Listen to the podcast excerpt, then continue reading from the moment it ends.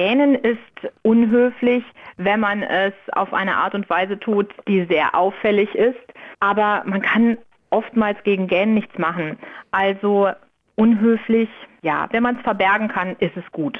Okay, also das heißt, ich sollte es möglichst äh, verbergen. Also wie verberge ich es am besten, beziehungsweise wie gähne ich denn höflich? Entweder die linke Hand vor den Mund halten, mhm. ähnlich wie beim Husten oder Niesen, oder wirklich unterdrücken, den Mund zuhalten. Warum ausgerechnet die linke Hand? Weil Sie mit der rechten Hand jemanden begrüßen und dann hätten Sie im Vorhinein ja Ihre Hand schmutzig gemacht mit Bakterien oder ähnlichem. Okay, wann würden Sie sagen, ist es denn frech zu gehen? Also frech, wirklich sichtbar zu gähnen ist es zum Beispiel bei einer Familienfeier. Tante Trude hält eine Rede auf ihren 70. Geburtstag und sie sitzen da und gähnen sie an. Mhm. Wenn ich jetzt äh, gähne und mir die Hand vor den Mund halte oder es auch so unterdrücke, also den Mund zulasse, wie Sie gesagt mhm. haben, sollte ich mich dann trotzdem entschuldigen bei meinem Gegenüber? Nein das brauchen Sie dann nicht.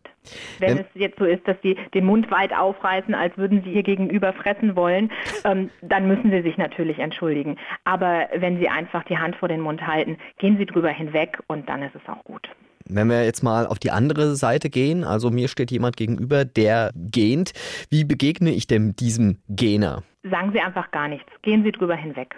Und wenn ich mich wirklich daran gestört fühle, dass jemand gähnt, also der gähnt vielleicht wirklich, ja, so lautstark, merkt es dann noch nicht mal, sollte ich dann was sagen? Das kommt auf die Situation an.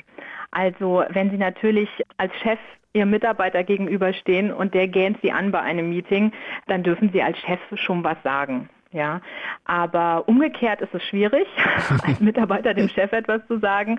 Wenn der Gähner es selbst nicht merkt, dann ja, dann sollte er vielleicht eine Schulung bei mir besuchen. okay. Gähnen ist auch ein Stück weit Sozialverhalten. Stimmt es, dass man sich gähnenderweise mit bestimmten Personen so im Raum, ich sag mal, solidarisieren kann?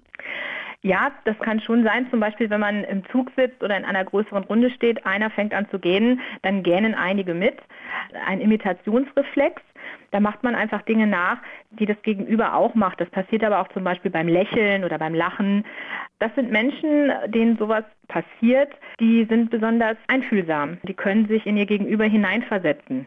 Mhm. Und die anderen, die eben nicht so einfühlsam sind, die lassen sich durch dieses Genen auch nicht anstecken. Ganz genau. Die lassen sich auch oft durch Lächeln und Lachen nicht anstecken.